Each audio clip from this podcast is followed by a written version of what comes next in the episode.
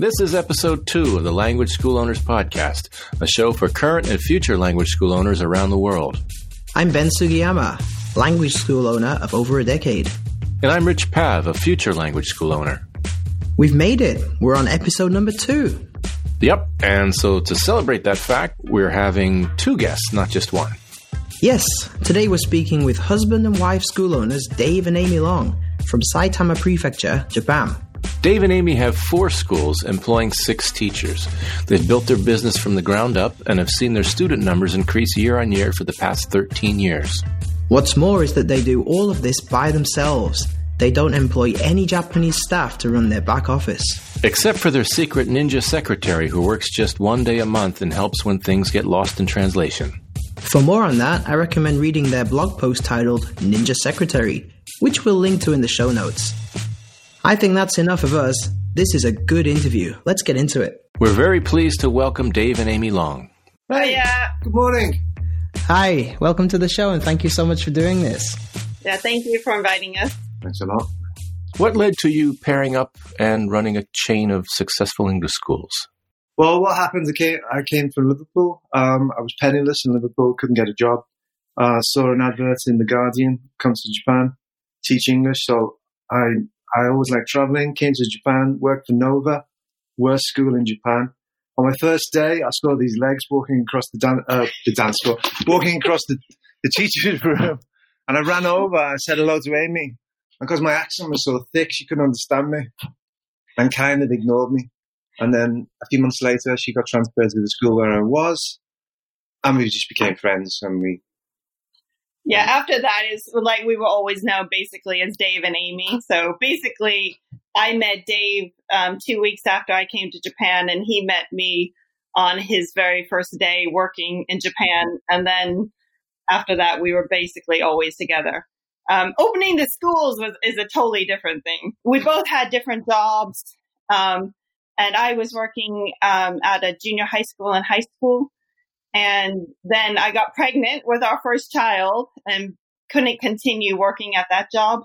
So we were trying to think, okay, we obviously still need to make money. So then we decided to actually make the leap and open up a school. yeah, Amy's missed great parts of the history there Mm.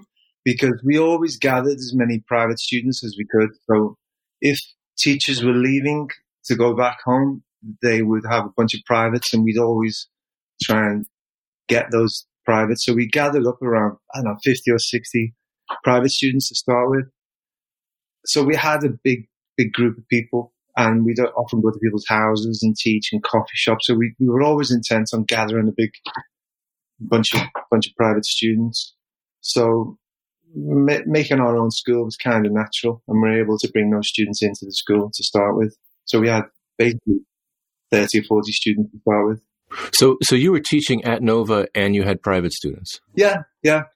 So I was teaching all the time because I hadn't I hadn't worked much in England, so um, Yeah. I- I made up for it when I came to Japan.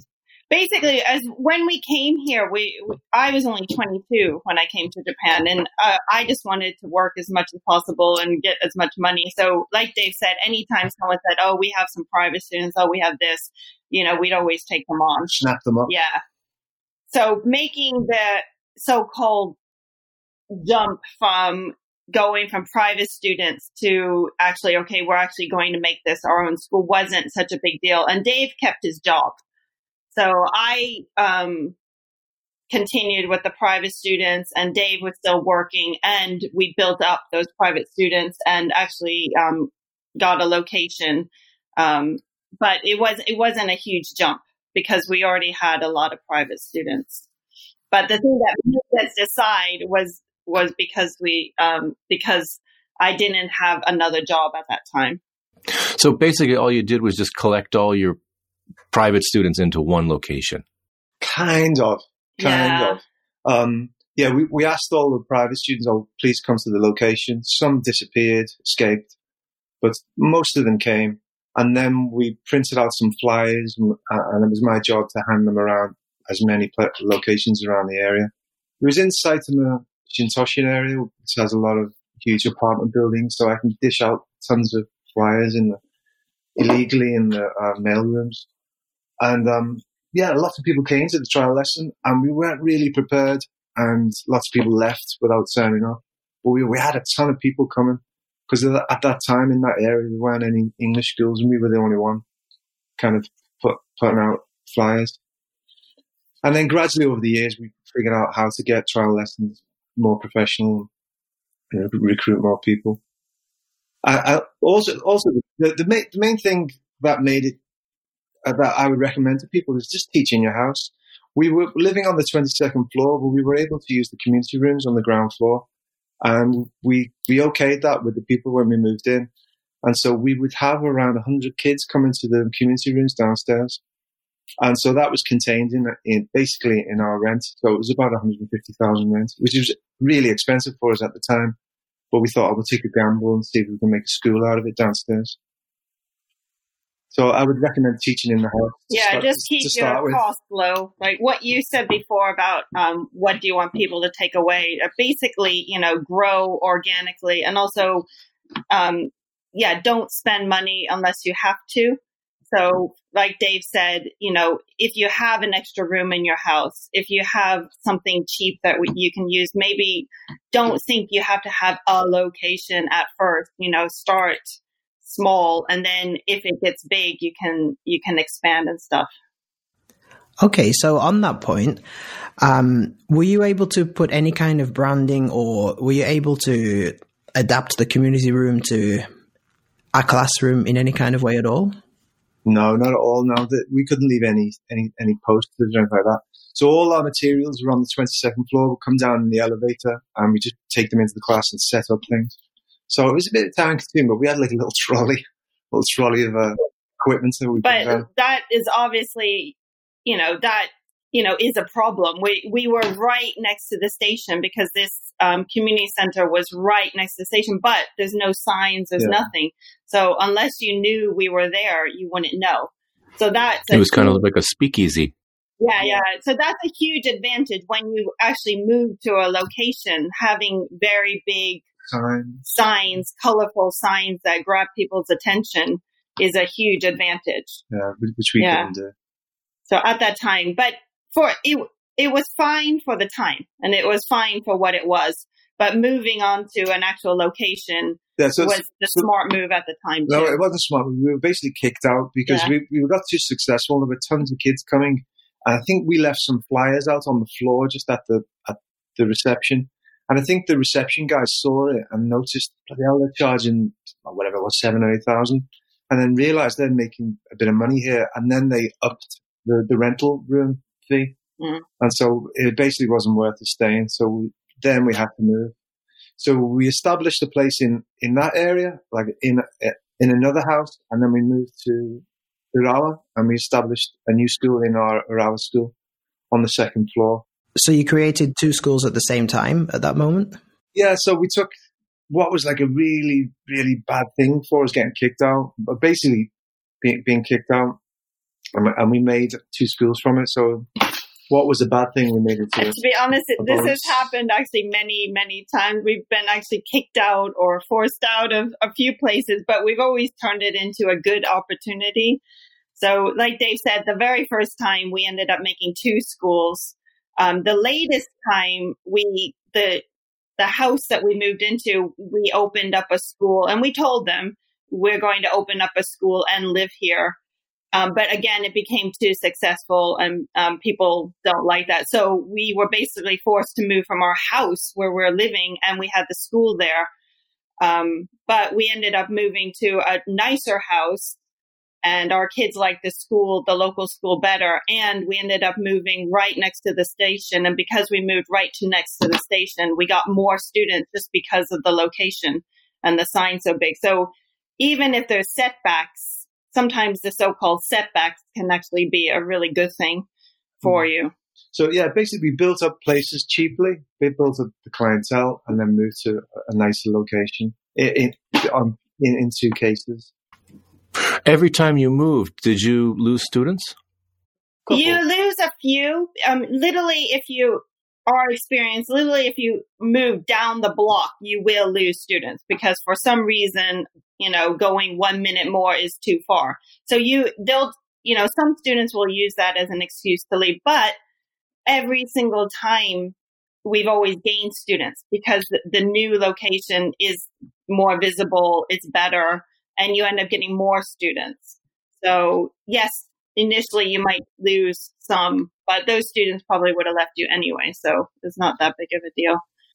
And, and you can find good, good, cheap uh, rental places near the station. Just old, scrappy rooms. That's all you need to teach them. If you don't need anything fancy, I think maybe some people think you need a, a ground floor location, but you don't need it. Yeah. Basically, we have it worked out. Um, if you can get a place between 20 meters square to 30 meters square, that's all you need. And you don't need, we basically have one room premises um, we don't have space for uh, you know a waiting room or a secretary or whatever else because we don't want that and we don't need that. It's very cheap. It's just a teacher in a table, classroom, a ta- table chairs, and the students come in for their hour lesson and then they go. Um, and that you know students are waiting just right outside the classroom door, but there's no there's no waiting area for them. So you don't, I think sometimes people think, oh, the cost is so much, but it doesn't actually have to be so much. It can be very reasonable, actually. Following on from that, I'd like to ask about when you set up in a new location, how about renovating the room and setting it up in your style with your signs and your branding and everything? Um, so I, one big point is don't spend money unless you have to. So we don't renovate. Basically, the room is fine as is. We get our furniture from IKEA, which is very, we have it worked out. It's basically a table, 12 chairs, maybe two or three bookcases. That's about it. The cool. signs, the signs are maybe the big expenditure, but we go with a local sign guy and all of our signs are the same. They're very big. They stand out. Um, and th- those signs themselves bring in lots and lots of customers. People see them from the platforms of the station. And um, we were very lucky. Um, we we were on a TV show basically because um, the TV show was scouting for locations, saw our sign. It's so big, it's so interesting. Like, oh, who are these people? Let's go meet them. And just being on that TV show, even now, that was five years ago. We we're on Moya Moya Samazu even now we get students who said, "Oh, we saw you on that, and we wanted to um, send our children when we had them to you." So, you know, people are you know remember you for a long time. So, more about that. Yeah, just the signs are really important. Um, they're, they're really giant signs, and they're not really about they're cartoon figures of our faces because our faces are too ugly to, to put in in reality. So we make cartoons, and they're not they're not too scary for the students to look at and we never age as well. Nice. We never age. That's the best part. So sometimes the, I say the students don't know my name. I say, "Oh, look at this guy here," and what that's you. I'll, I'll be in trial lessons and um and the moms and the kids will be like, is that you? You know, and I'm sitting in front of my huge face, which is behind me on the window. I'm like, Does, I think, I know it's a bit younger version, but I think I look somewhat similar to that person on the window. Amy's looks, yeah, pretty good. Uh, but so money, um, it does, again, it doesn't have to be huge upfront money at all. You know, the most thing you should be spending on is possibly the sign. And even that we don't spend so much on the sign. We, we have a design that the guy um, makes for us every single time and puts up for us, and that's about it. Yeah, of course the rooms have to be nice and clean, but that's all. You don't need any any furnishings, uh, table yeah. chairs, just very very simple. A small board from IKEA. Most important thing are the materials that you're using on the table you don't need lots of wall decorations and all the other, because to be honest, that's actually just distracting for the students and the kids. Yeah, that's how I feel about it too. The, the, the less the better, especially if you have kids that um, aren't good at paying attention. Um, they're going to be looking at the walls instead of paying attention in class. Yeah. yeah. So, how is your company set up? Are you a sole proprietorship? Are you a partnership? Are you a corporation? Well, to be honest, the way we did it now is Dave is sole proprietor for two of the schools, and I'm sole proprietor for two of the schools. And the reason we do that is um, was um, do you know the Retire Japan guy, another Ben in Sendai? Yeah, I read his blog. Yeah. well, it's actually works out very well for saving for retirement and lowering your taxes. So we can both, because we're both sole proprietor, we can both save with um, small business, with um, IDECO at the highest rate, um, and lower our taxes in that way. Um, I know other people do different ways, but that for us, that's worked out to be the best way overall. Um, you, you're two sole proprietor businesses, so your students are also separated. One set of students will pay Dave's company, and one set of students will pay Amy's company. For 10 years, it was only Dave. And we put it in his name because he's British and I'm American. And I think everyone knows Americans with taxes, it gets a bit complicated. But then it ended up, we split it into two. And that was no problem. We just handed out, um, we do post office withdrawal, automatic withdrawal. So we handed all of what was considered my students, two of the schools, um, new post office forms, and they filled them out. And and now I get two of the schools, and Dave has two of the schools student fees. So it's kind of a competition now every year who gets the more student, new students. I was about to ask that very question. Is it competitive? Uh, it's, all, it's, all, together. Uh, nobody knows it's like that. That's the thing. The students don't know that. That's just a, official tax stuff, but nobody actually knows that we're split like that. Yeah, the, the money's all mine. Yeah. Oh, is it really? So you have one bank account for your family? Uh, well, yes and no. I mean, you know how Japan works. If the kids go to this kindergarten, the money's withdrawn from this bank account. If, if they go to this kindergarten, it's that one. So no, we have several bank accounts, but basically we share the money. Yeah. How do the two of you divide up the um, the, the things you have to do to run your schools? Well, a- Amy does all the brain work, and I do all the muscle work. if I had to reach for high shelves and things, that's my job.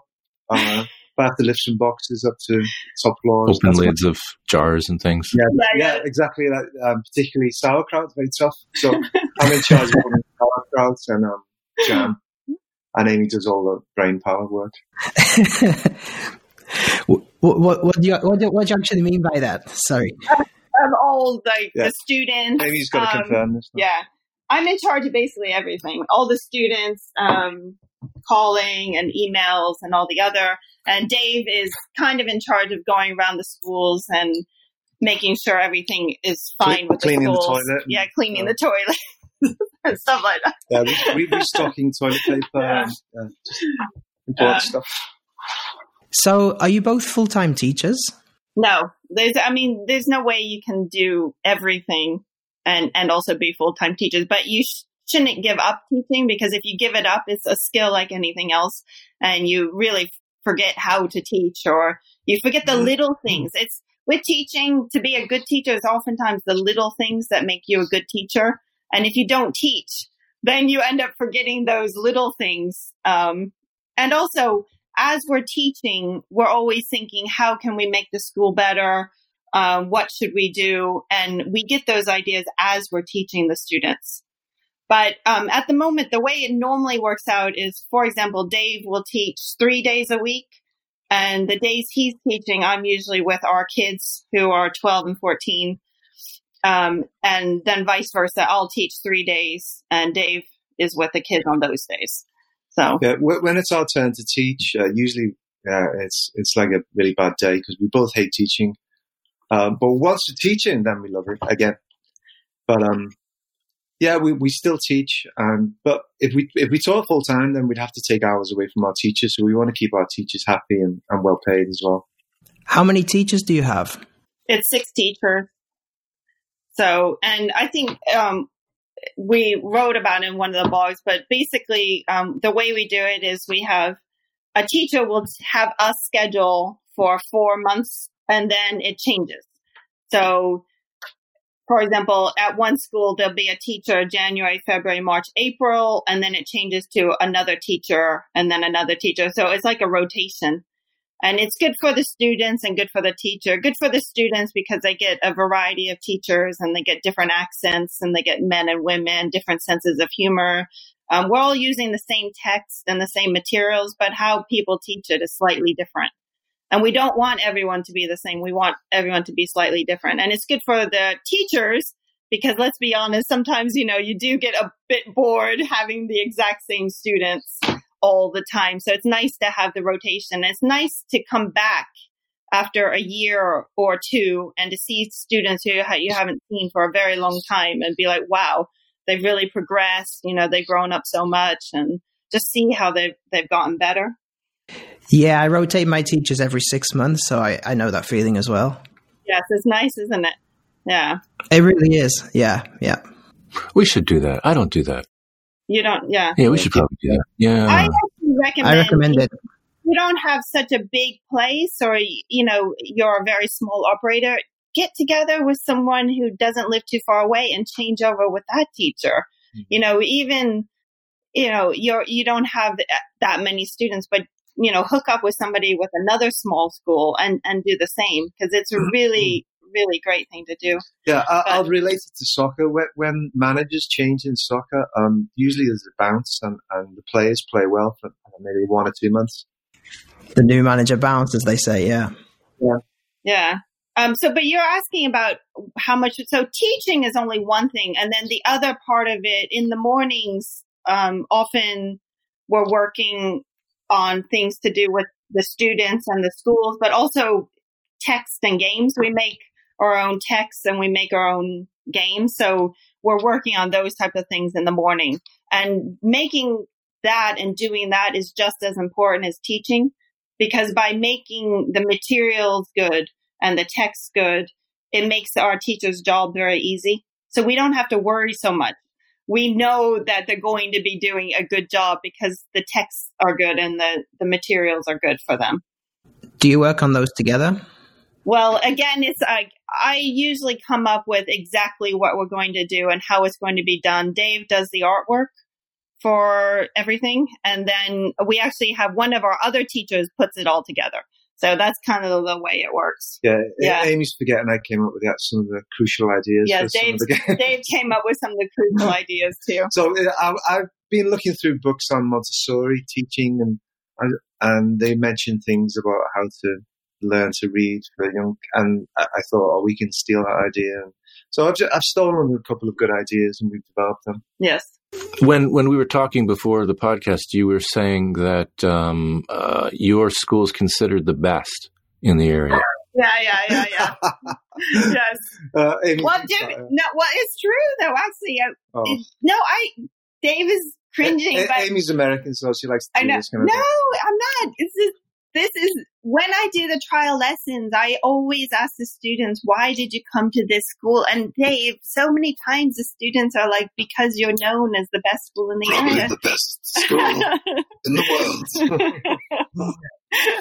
when the mothers say that your school is the best, what criteria are they using? Um, I think it's because the kids actually learn to read and to write and and progress. They can see that they're they can read well, they can speak well, they can write well. Um, and that's kind of the problem if you just do a school where it's fun, fun, fun. Our, our lessons are fun, but they're learning. Um, and the moms can see that. So I think that's basically the criteria. So in defense of Amy blowing her trumpet, we, we do have lots of students who come to us after four or five years at different schools. And, and I ask Amy, how were they at the trial lessons? And very, very often she says they cannot read at all. They don't know simple vocabulary like, I don't know, mouse or elephant. Mm. And we just wonder what is going on for four or five years in, the, in these very famous schools as well. Yeah. So o- often I think English teaching is shambles in, in many places. So yeah. hopefully if you can get, be mediocre, I think you can do really well. Yeah. Um, and I think, I mean, better than mediocre. Definitely. I'm sure if you guys have kids, you know how it works. You know, the moms talk and they, they say to each other, Oh, have you, you should try this school, you know, cause they do this. Um, so I think that we, you know, we're very lucky. We're very lucky to have that type of reputation, you know, where if somebody's recommending a school, oh, you should try this school. Absolutely. I know exactly what you're talking about with trial lessons with students coming from, like we say, the bigger, the chain schools. And they're just not on par with their peers who have been coming to my school for four or five years. Um, I just wondered, with you saying your, you know, your marketing strategy is to be the best, is that something that you actually outwardly market to students, or is that just something that you say to yourselves? Other than having big signs, there's signs on the back of our bicycles, and all of our kids have bags. Our students have bags that they carry around. And to be honest, our um, second child likes to use that bag. He uses it as his bag when he goes to school. Um, our, our kids don't actually like having they, they have our sign on the back of their bicycle basket, they don't actually like having it, but we, we tell them that's part of your job. That's part of your job. yeah, you know, this is how we make our money, so you have to. So yeah. those bicycles are often sitting around the hour and side of the city Yeah. advertising our schools. Can I just confirm you make your kids ride around with your faces on the back of their bikes? yes, exactly. Sorry, yeah. Yeah. yeah. Do they ever come home beat up? No. yeah. Multi swatch. Um, well, it came to bikes being stolen, that's for sure. No one's ever going to steal the bike with like our faces on the back, are they? So and it's very useful when you're in a car, uh, bicycle park. Where's your bike? Oh, there's our bikes over there. There's big signs with our faces on the back. Yeah, I think we So- took inspiration because sometimes when I was living in Liverpool, you'd see a, a soccer player from Everton or Liverpool driving past with uh, I know, Ian Rush drives in a Honda. I thought, yeah, we'll do that with our little shopping bicycles. Yeah. so, Uh, yeah, we just attach a little, a little plastic sign on, Yeah. on the back of our And it, it is actually terrible, but I'll actually carry our school bag, which has um, Dave and Amy and Eikaiwa on it. And I carry that bag with me everywhere. So if someone actually doesn't know who I am, I'm like, oh, look, look at the bag. this is who we are. yeah, so, yeah, just get your name out there as much as possible. So, Yeah, but Yeah. With, with the name, um, people used to call us DNA. All, all our friends used to call us DNA. So we thought, oh, that'd be our new name. So we called ourselves DNA, DNA English. And then I asked the kids, like, what do you think? Uh, so what do you call us when, when you go into your English school? And they said, oh, we're just going to that English place, the English Tokoro. So like we knew that DNA, it sounds like a scientific company. It didn't sound very good. So then we thought, oh, we'll call ourselves like some of the local schools, uh, the, the green elephants or the pink hippo, or, and thought, oh, that's not very good. And then we we, just thought, oh, let's just call it our name because it, it's the one thing that some people know is in this area. Let's just try and push the name.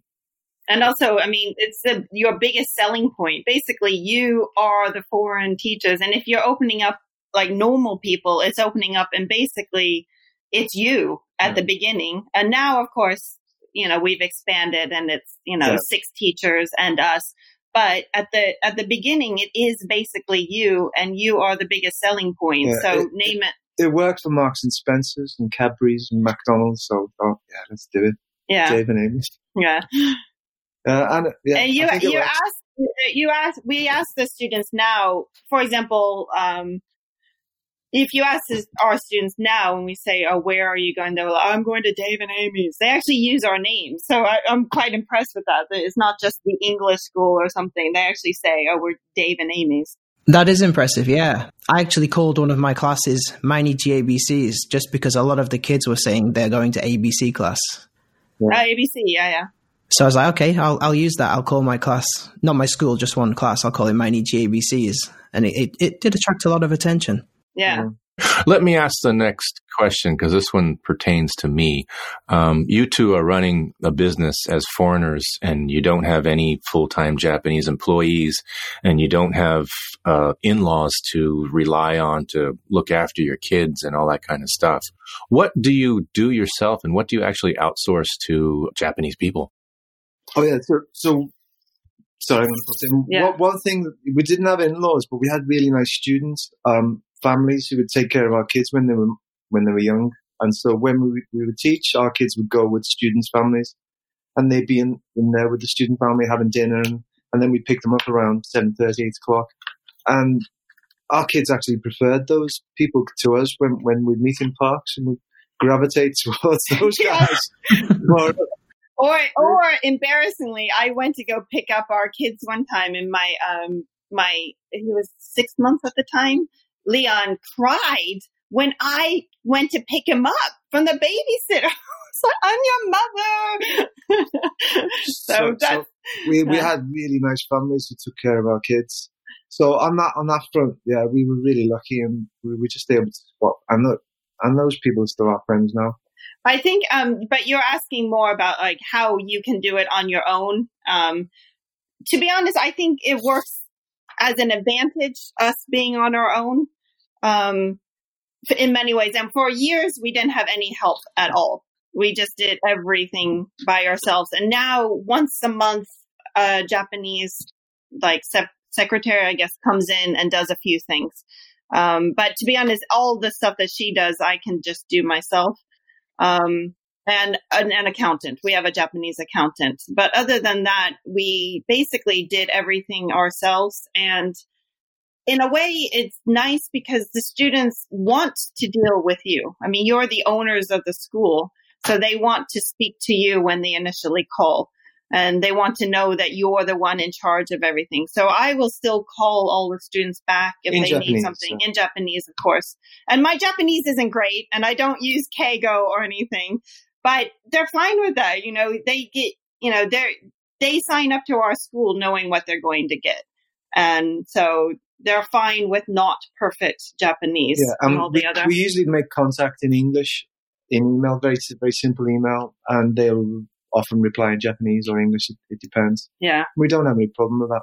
We we did we did um, um, ask one of our parents to come in and help with um, just liaison with with parents, and we found it wasn't very helpful. We found that lots of lots of parents were giving very very minor kind of um, complaints about, I don't know, about cushion with a touch with the foot or, and so we, we thought we don't really need any Japanese kind of day to day assistance.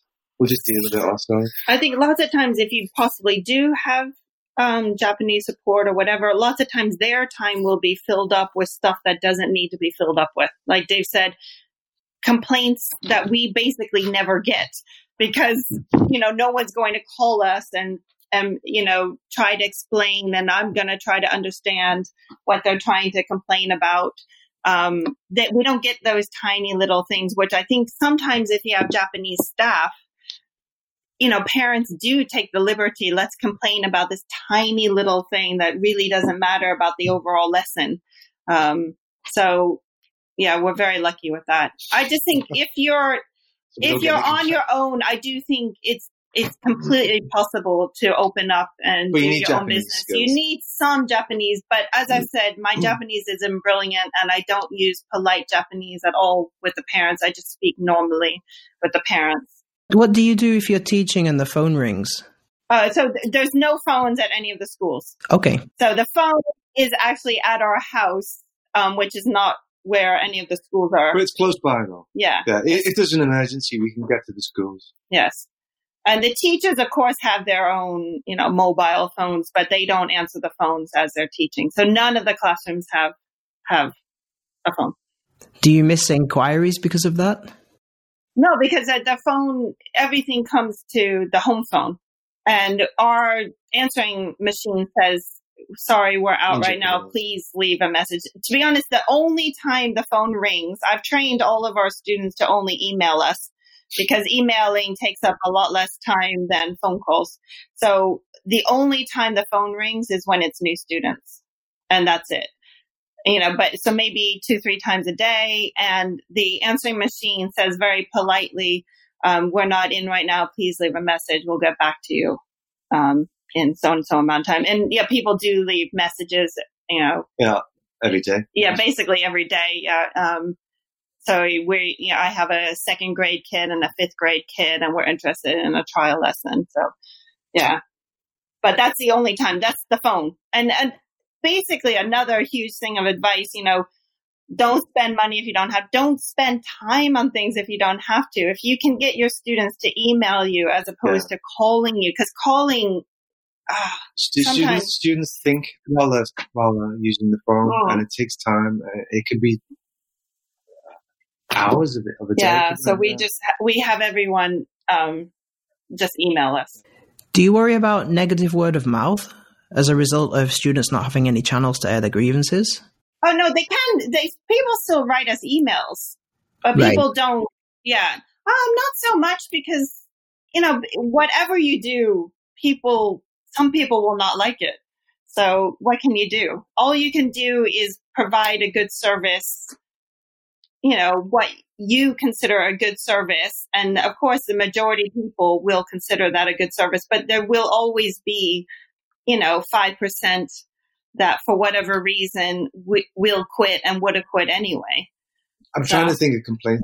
I'd occasionally we'll get like a long email that we, we'll ask our secretary to translate. And maybe there's a complaint about a teacher or.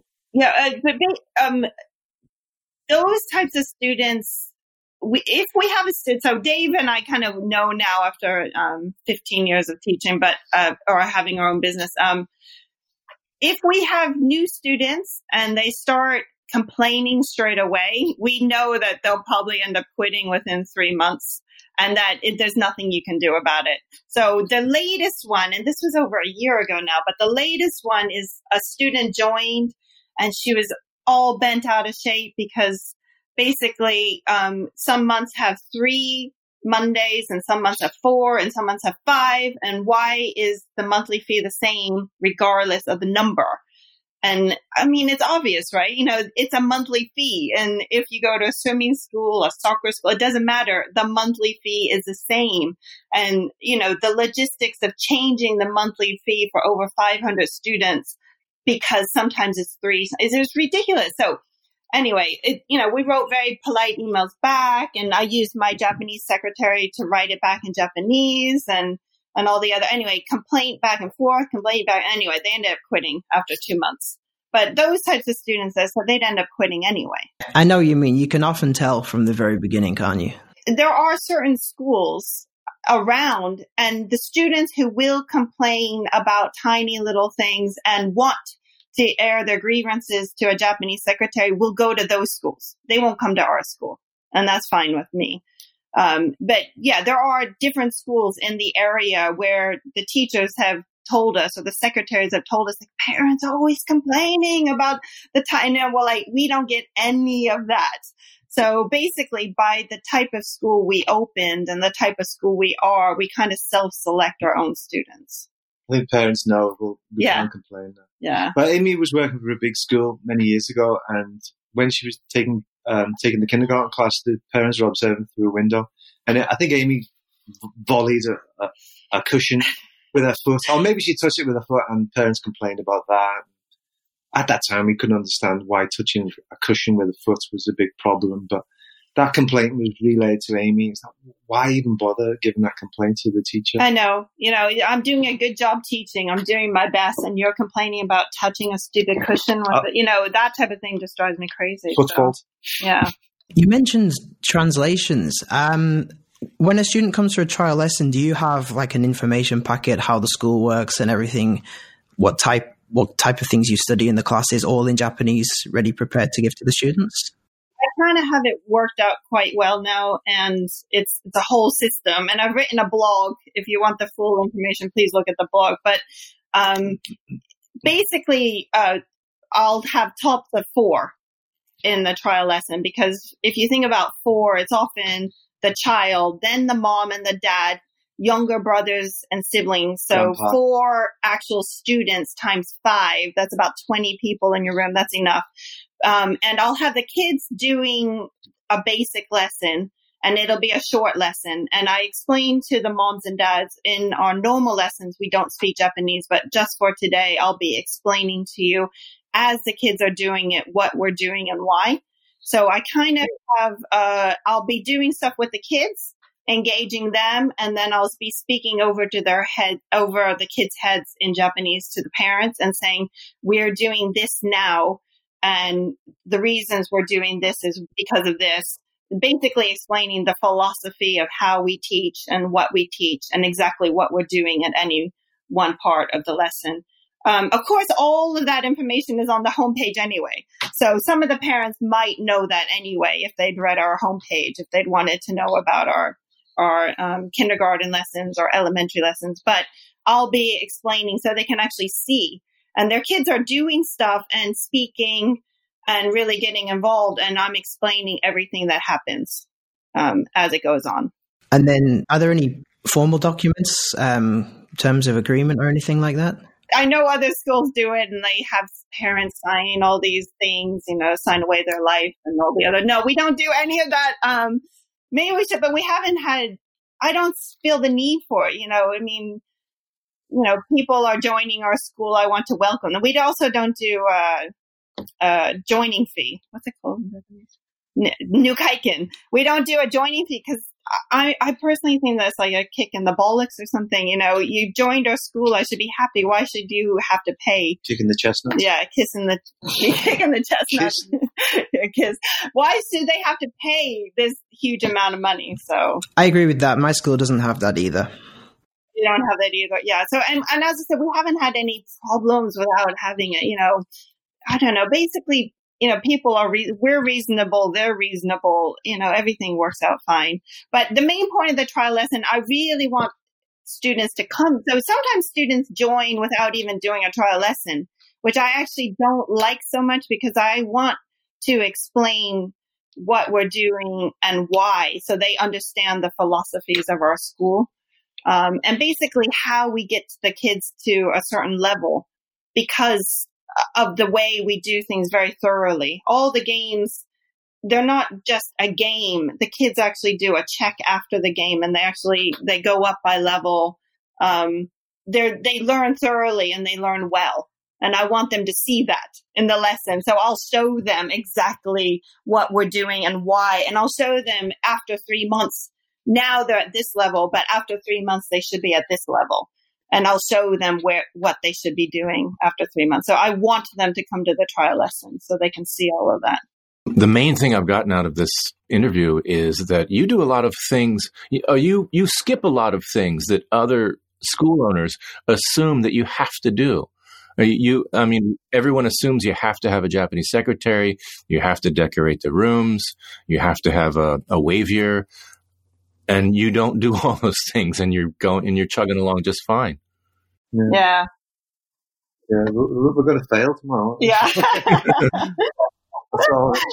again, like don't spend time and don't spend money on things that if you don't have to, if it's not absolutely necessary for, I mean, what's the most important thing? The most important thing is that you're giving quality lessons to your students and they're actually progressing. Is having a decorated wall going to help for that? No, hmm. it's not going to. So don't spend money and don't spend time on things that aren't actually going for your goals. Yeah, the, the thing yeah. is about, about English teaching, some people like to call themselves entrepreneurs and you're not an entrepreneur. You, you, you just got tables and chairs and you got a voice that speaks English. It's pretty simple to open a business and mm. teach English. Uh, and if you can do it well, then it's, you know, it's pretty easy. Uh, and anybody can do it. So we're, we're just lucky to be here, really. Yeah. Well, I, I am anyway. Cause, um, yeah, I'd be in trouble if I was back in England. we'll cut that out. Thank you. So how can how can people listening find you online? Uh, so if you go to Dave and Amy Games, um, basically, if you just look Dave and Amy, there's Dave and Amy Games, which has like um, games and textbooks, and then um, it, it, connects to Dave and Amy English School. So through those two things, and through Facebook. So Dave and Amy Games.com or yeah, Dave and Amy Games.com. Okay. No, sorry. Can I just say one, one more thing about English teaching? I think English teaching has a bad reputation in Japan. I think lots of people um, think it's just um, a waste, just a silly, silly industry.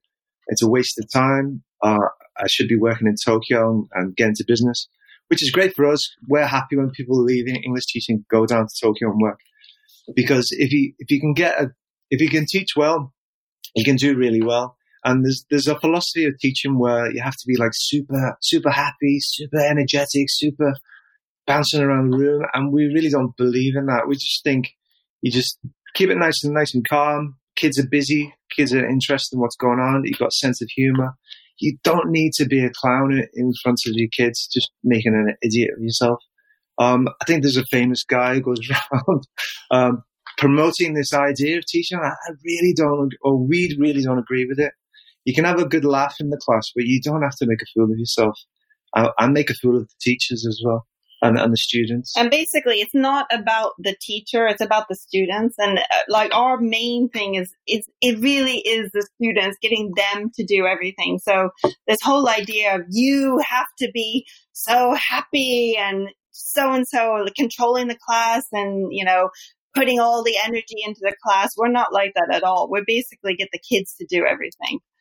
So Well, we make the materials as kid friendly and as funny uh, and as fun as possible, and the kids respond to it, and the kids develop and learn and learn. yeah, The big, obviously, the big um, barrier is kids learning to read and write English. That's the most difficult thing, and that takes time. But uh, after that, then you know, real conversation comes into it when they're around eleven, and then they can move up and use higher level books. I was going to say so. Um, if if sometimes people actually like to come and see our lessons, um, other people in the past have come and seen our lessons. So feel free if you know if you're in the area, if you want to come and you know see our lessons actually in action. And um, I am always um, speaking at the ETJ expos, which are actually coming up in February in Osaka, Nagoya, and Tokyo. So please come along and see uh, me speak at them. But uh, again, sometimes it really helps just to come to the classroom and uh, come and see us in the classroom. So if you ever want to do that, please come and see us. We're gonna have hundreds. Yeah. No, well, you have to reserve. but yeah, no, we we've had other teachers come. Other teachers have come and um, you know they apply, you know, different things that they've learned to their own classrooms and stuff, and it really has helped. So Good for you for being so open. I think that's a fantastic offer, and I hope some of our listeners will take advantage of that. And if I'm ever up in, I mean, you're miles and miles and miles away from me, but if I'm ever up in that area, I'll give you, I'll give you a shout for sure. Sorry, where are you guys? I'm in Okayama Prefecture. I'm in Shizuoka. Oh, okay. yeah, that is miles away. Mm, I used to live in Ibaraki, and I used to teach in Saitama Shintoshin. Oh, okay. Yeah. There you go. Yeah. One of our schools is near there. Maybe you're teaching some of my ex students. Yeah, it could be. Yeah, they were terrible. Very good. That's them.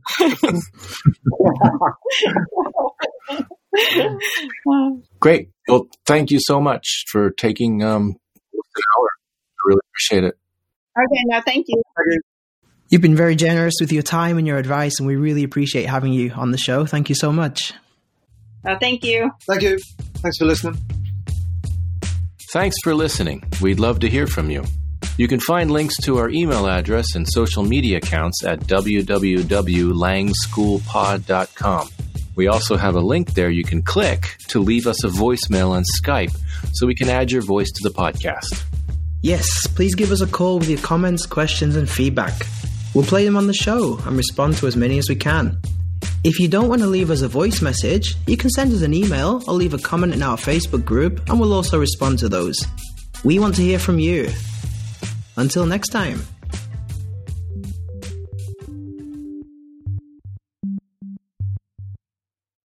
So let's debrief each other on this interview. The one thing that I really liked that they said is um, they said it over and over don't spend money on things that you don't need to teach English. All you need to teach English is a table, some chairs, maybe a bare light bulb, and and your curriculum, and that's it. And a, and a bookcase. That's all they said. And you don't have to spend money on decorations in the classroom. And I've read this in other places too. Is the decorations you put on the walls distract kids from learning? And it's really interesting because I know people who really deck out their schools with all kinds of TVs, 4K TVs hook up to Amazon Fires and all kinds of stuff like that. And they're just like, you know, keep it to the bare minimum. For our next show, we should get one of those people on, if possible. Yeah, yeah, because our first show, Jeremy's like, don't use your name in the name of the school. Do anything, you know, name your school anything, but just don't use your name. And they're saying, hey, McDonald's named their company after a name, and so did what was the other examples he gave? Uh, they, yeah, they talked about Cadbury's, Marks and Spencers, and they're saying, you know, it's it's the brand. In in in Saitama where they live, they're well known. They're famous faces, and that's the brand that they're selling. After we stopped recording, they had a really good conversation about why they use their name. And they said, in the beginning, you are your brand, right? You're not worrying about selling the school in five or 10 years. You're worrying about keeping it going, you know, so you can feed your family. So do whatever it takes to make your brand strong. And what your brand is, is you. Uh, one question that I really wanted to ask them and that I didn't was have they ever had students complain that they're not being taught by Dave or Amy? Uh, Amy said when she talks to mothers and the sign, you can like she's in the classroom with a mother talking to her, and you can see the sign outside the window. And she says, "Yeah, that's me. I'm I'm Amy in in in the sign." And they're like, "What?" That's true. She did say that. Yeah. Yeah, and you know, there's also Shane, English schools. I, I assume that's somebody's name. I imagine it was. Yeah. Yeah. I, I think you know. I think both ways work. And that's what's interesting is they do things that are different from other schools and it works for them. So you can deck out your school with all kinds of bling or you can just keep it bare and both ways as long as you keep your customers happy, as long as they see progress with their kids and their education, doesn't matter. Yeah, there were a lot of things they said that I agreed with fundamentally. And there are a lot of things that they do differently than I do. For example, not decking out the classrooms is one thing. Not having a Japanese staff, that's something that I do. They don't have terms of agreement with their students or parents, which I have. Um, they don't have waiting areas, things like that. So they do a lot of things differently than I do. When I was listening to them and they were saying things that I thought you had to do, I was kind of like, wait, wait, that can't be right. I'm, I, I almost wanted to argue with them, but I didn't. I just let them talk and listen. And it was like, okay, that works for you. Then yeah, maybe that works. Yeah, it was really interesting for me to hear people who do things quite differently than I do. It made me reevaluate some of the things I do. It made me realize why I do some of the things I do as well. The thing that makes me feel good is that I'm going to have to start up a school soon. And um, now I'm thinking about, okay, there are things that I don't have to spend money on that I thought I did. So it was it was a really valuable in, uh, interview for me. I think it depends where you live. So they're in a big city. They have, I presume, people traveling by train, by foot, by bicycle. They mentioned that the kids wait outside the classroom until it's time for the lesson to start. Mm. But I live in the countryside and at least 95% of my students come by car. Mm. Some of them drive over 30 minutes to get here. So I feel obligated to provide a waiting area where parents can sit down and wait because they're here for a 50 minute lesson they're not going to drive 30 minutes home and then drive 30 minutes straight back to pick up their kid, if you know what I mean. Is there somewhere else they can go? Is there like a shopping center near your place? Yeah, there's a supermarket down the road. Um, there's a coffee shop down the road, but I provide tea and coffee in the waiting area, and it's great because the the parents they sit there, they become friends, they start doing things outside of my school together, and it, it builds a community. Yeah, that's something we didn't ask them about is about their their community of students. I'd like to hear about that. But they they said that that they're um, good friends with with uh, parents of students who used to look after their kids. Yeah, they did. Yeah. All right. Well, um, let's wrap this up. Oh, sorry. I, I do have one more point. Um, I liked what Dave said at the end about teaching without being goofy. Yes. You know, we're not entertainers. We are teachers. We're not here to dance around the room and entertain the children in that regard. Um, and I'd like to do a little bit of a self plug. I will be presenting at the Kansai ETJ Expo on February 17th, and I'm going to be talking about intrinsic motivation for young learners. And it's a topic that I'll be covering. The Kansai Expo, is that in Nagoya or Osaka? It's in Nishinomiya, which is near Osaka, near Kobe. So if you're in the area, please come down. Please attend my presentation. It'll be my first ever presentation, so I'm pretty nervous. Well, you get practice here. I could do. I'm thinking of recording it actually. Okay. All right. All right. Let's wrap it up. Sure. Okay. See you, everybody. Take care.